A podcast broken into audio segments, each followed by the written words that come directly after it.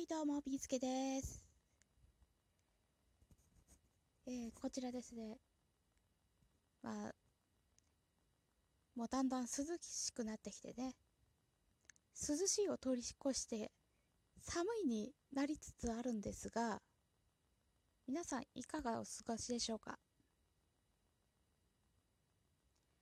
最近はですね、やはり、あのコロナの影響で失業者もだいぶ出てきているんですがいまだにこういう会社もあるのかなっていうの気になるところなんですけども終電帰りの激務で高級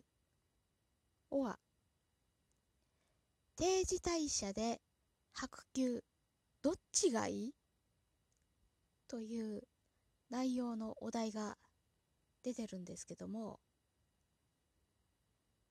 あの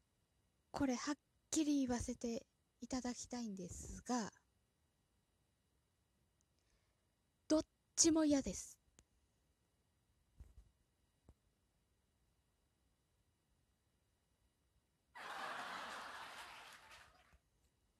だってそうじゃないですか。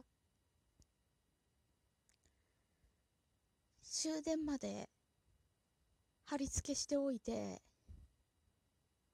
えもう体がボロッボロになるまで働かせてそんでもってボロ雑巾のように捨てるとかあるいは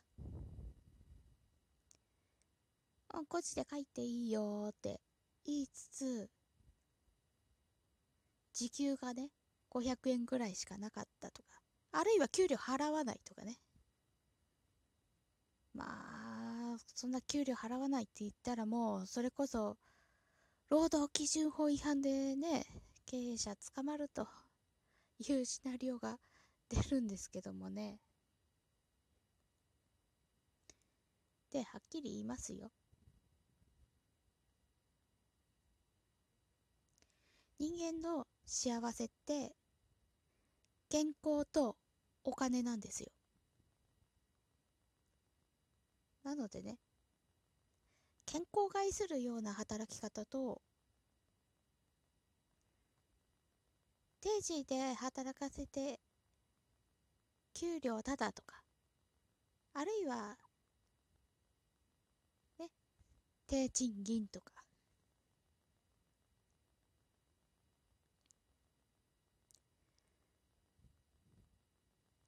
もうこれはどっちがいいなんていうレベルじゃありませんよ。最低限健康的に働けて暮らせる賃金でっていうのが会社にとって健康的だと思いませんですか？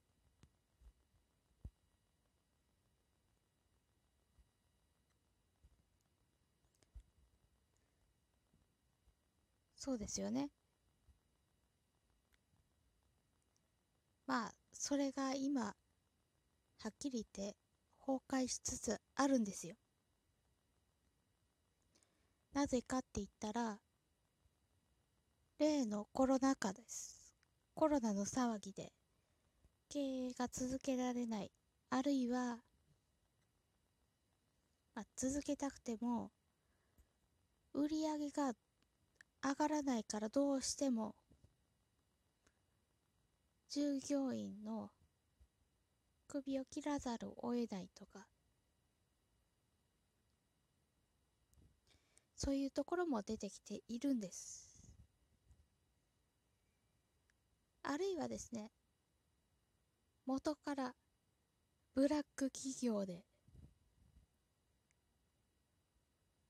もう普段からインフルエンザだの中のウイルスが流行った時でももう時と構わず出社してこーいとか残業当たり前とか40度の熱でも出勤してこいとか、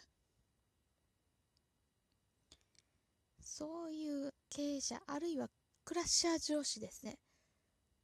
そういう人がいるとね、もう、会社はもう、信用問題にも関わるし、ましてやこれ、安全配慮義務違反ですよね。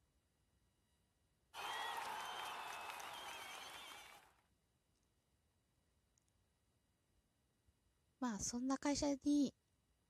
いる必要もない、そう思います。もうそういう会社だと分かったら段階で、もう退職届を出す準備をしてください。そこからあの仕事探しをするなりした方がいいと私はそう思っております。お金も大事ですが、こういう健康を害する会社は、もう皆さんの方から